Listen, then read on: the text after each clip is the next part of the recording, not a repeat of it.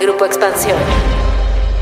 El acceso a servicios financieros en México ha aumentado en los últimos años, y aunque la pandemia logró una mayor penetración de la banca en dispositivos móviles, también es cierto que abrió una brecha entre hombres y mujeres. Cuéntame de economía. La actualidad de la vida económica de México y el mundo sin tanto rollo. Cuéntame de economía. Bienvenidos a Cuéntame de Economía. Soy Luz Elena Marcos y esta semana hablaremos de cómo va la inclusión financiera en el país. Empecemos por decir que la inclusión financiera es el acceso a productos útiles, asequibles, que ayudan a satisfacer las necesidades de las personas. Esto incluye transacciones, pagos, ahorro, crédito y seguros. El INEGI y la CNBB trabajaron el año pasado en la Encuesta Nacional de Inclusión Financiera, la ENIF, y los datos son bastante reveladores. En 2021, 56.1 millones de mexicanos de entre 18 y 70 años tenían al menos un producto financiero formal. El número de personas supera los 54 millones que había en 2018. Hay que decir que si separamos la información por hombres y mujeres, la brecha es enorme. Mientras que 27.4 millones de mujeres tienen acceso a servicios financieros, 29.3 millones de hombres lo hace. Pero como este tema lo trataremos con más detalle, me acompaña mi compañero Pepe Ávila. Hola, pues escuchas, espero que estén muy bien. Yo quisiera poner sobre la mesa una pregunta. ¿Ustedes ahorran dinero? Porque déjenme les cuento que los datos de la ENIF 2021 nos muestran que los mexicanos sí ahorramos, ojo, eh, sí ahorramos, pero lo hacemos en la informalidad. ¿A qué me refiero con informales? Bueno, pues es algo muy conocido, pero poco confiable. Guardamos el dinero en el colchón, en el cochinito y en las tandas o con las cajas de ahorro con el compadre, con el vecino, con la hermana, con el compañero de trabajo. Y es que si separamos la información entre hombres y mujeres también, pues a ellos les gusta ahorrar su dinero en su casa, ahorrar con personas conocidas, en cajas de ahorro, como ya les decía, o comprando animales o bienes. Mientras que las mujeres mexicanas eh, gustan más de ahorrar su dinero en tandas y con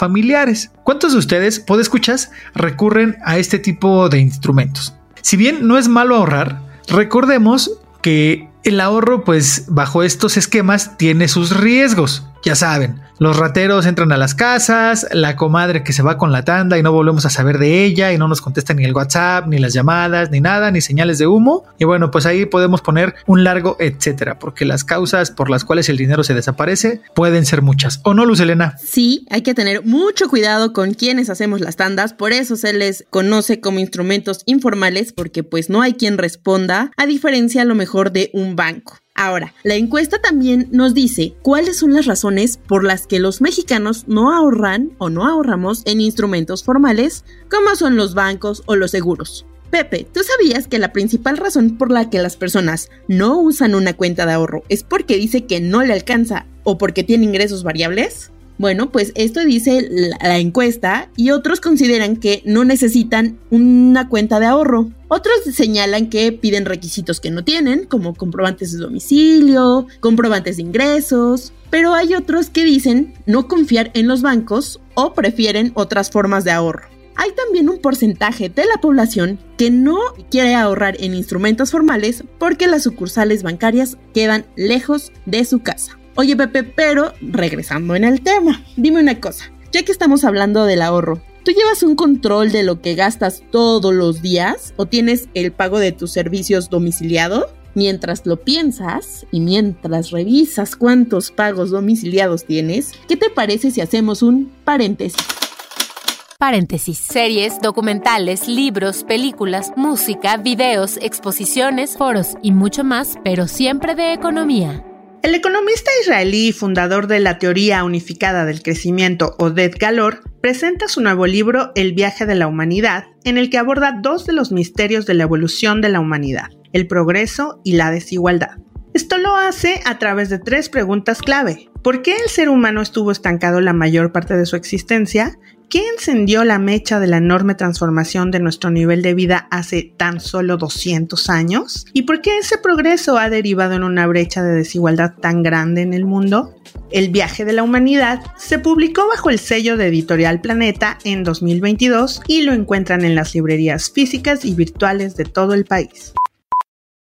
A ver, Luz, te contesto. No tengo un control diario de mis gastos, pero sí sé en qué se va mi lanita. Y tengo domiciliados los pagos que yo considero más importantes, como el Internet y la luz, para poder trabajar. Y bueno, ya que estamos en estos menesteres, déjenme les cuento, ¿puede escuchas? Que solo el 50% de los mexicanos separa el dinero que gana para sus gastos fijos, es decir, el pago de servicios como luz, teléfono e internet.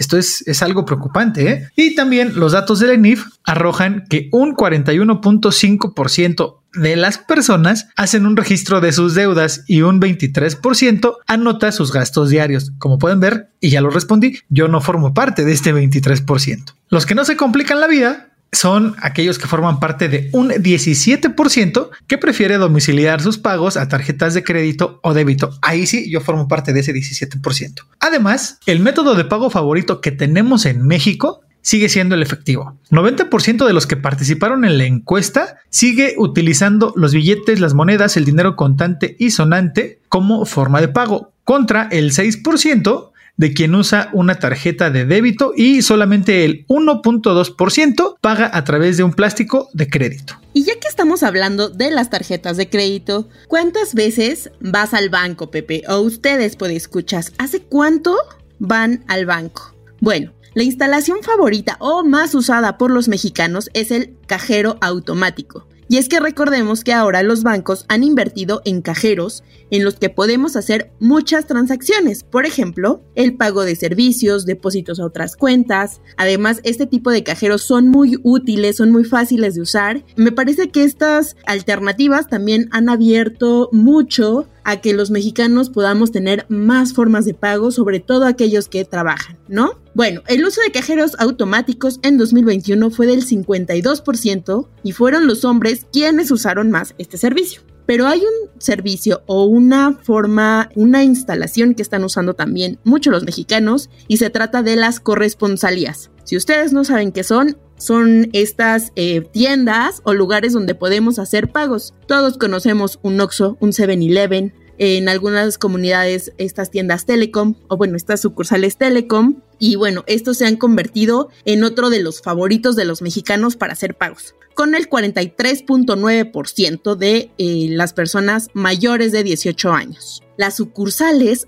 van en el uso a la baja y solo fueron usados por el 41.5% de los mexicanos. Insisto, en los bancos se ha hecho desde antes de la pandemia esfuerzos en la digitalización de sus servicios y eh, ante este menor uso o demanda de sucursales bancarias, se han visto en la necesidad de cerrar o remodelar sucursales para enfocarse en la asesoría de sus clientes. Pues ahí está, por gusto o por necesidad, pero todos hemos ido migrando poco a poco a los servicios digitales y hemos dejado un poco de lado el asistir a las sucursales físicas. Pero bueno, también Luz, escuchas, no todo es dinero y ahorro en la encuesta nacional de inclusión financiera, ¿eh? Este ejercicio también nos dio datos muy interesantes sobre la forma en la que pedimos crédito en México. Y ahí nada más para que se den una idea, el 32.7% de los mexicanos tiene acceso al menos a un crédito formal y el 30.5% acude al crédito informal. Y bueno, aquí otra vez hay que precisar algo. Por crédito formal nos referimos a las tarjetas de crédito,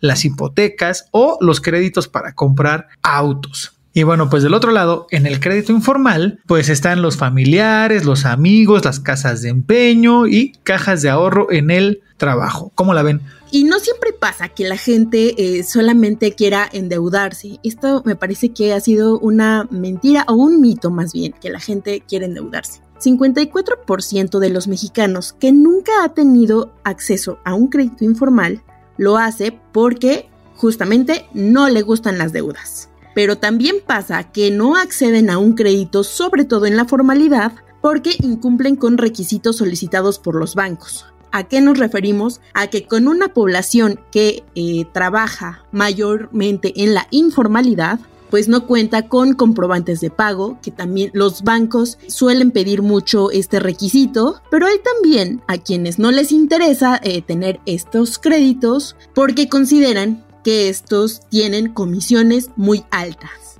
¿Ustedes tienen otra razón por la que no pidan un crédito? Cuéntenos en nuestras redes sociales como arroba Economía en Twitter. Pepe, ¿a dónde pueden hacerte llegar dudas, comentarios, sugerencias sobre la forma en que usamos los servicios financieros? Pues si gustan debatir, discutir o intercambiar opiniones con un servidor, lo pueden hacer a la cuenta arroba José Ávila y ahí con todo gusto contestaré todos sus comentarios. Y tú, Luz Elena, cuéntanos cuál es tu cuenta. Es arroba Luz Elena sin H. Y bueno, antes de ir con más temas y ya casi la despedida, ¿qué les parece si vamos con Dainzu que nos va a resolver el Cuéntame tus dudas de esta semana?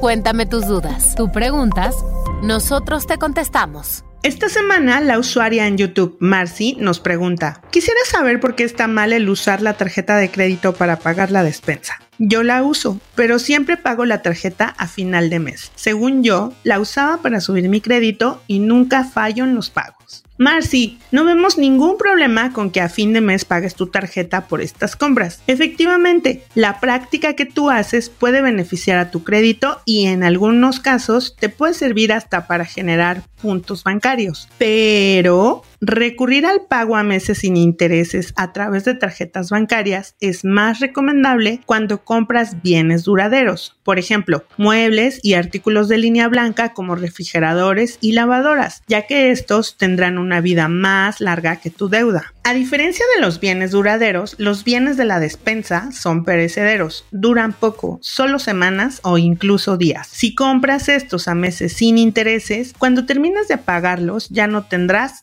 nada por lo que es más posible que se acumulen deudas sobre deudas en tus tarjetas de crédito y pues puede provocar que tus gastos se salgan de control. Lo más recomendable es que hagas un presupuesto considerando lo que vayas a consumir en alimentos por un determinado tiempo. Incluso puedes apartar una cantidad en efectivo de tus ingresos para este tipo de compras cada quincena o cada mes, dependiendo del periodo en el que recibes tus pagos, tus ingresos y así vas a poder evitar usar la tarjeta de crédito. Y por último, te recomiendo que puedes cambiar el supermercado por el tianguis o el mercado local. Así, además de acceder a precios más accesibles, ayudas a la economía de tu periferia y así evitas gastar más de lo que tienes con información de Luz Elena Marcos, Dain Patiño, reportera de Economía en Expansión. Si quieres saber más sobre cómo los mexicanos compramos el súper a crédito, escucha El Verdad o Mito que publicamos el primero de junio. En México, compramos el súper crédito. Pues ahí está. Gracias, Dain, por responder la duda de esta semana y por ese trabajo en equipo ahí, porque fue un combo entre el trabajo de Luz y Dainzu, que fue la que respondió la duda de esta semana. Y bien, pues escuchas, pues ya están bien enterados, ya saben lo que arrojó la ENIF 2021. Y un consejito extra, yo les recomiendo que opten por los métodos formales de ahorro y de inversión, porque así su dinero va a quedar blindado contra la cochina inflación. ¿Y qué es la inflación? Pues nada más y nada menos que la pérdida del poder adquisitivo del dinero. Si ahorita tienen mil pesos y no lo invierten, déjenme decirles que al cabo de un año, con la inflación así como va por arriba del 7%, con esos mil pesos quítenle ese 7% y en un año no van a comprar lo mismo que compraban ahorita. Ahí está la recomendación del día. Soy Pepe Ávila, no me queda más que agradecerles y recordarles que cada lunes van a encontrar un episodio nuevo de este su programa favorito, Cuéntame de Economía. Hasta la próxima. Cuéntame de Economía, un podcast de Grupo Expansión.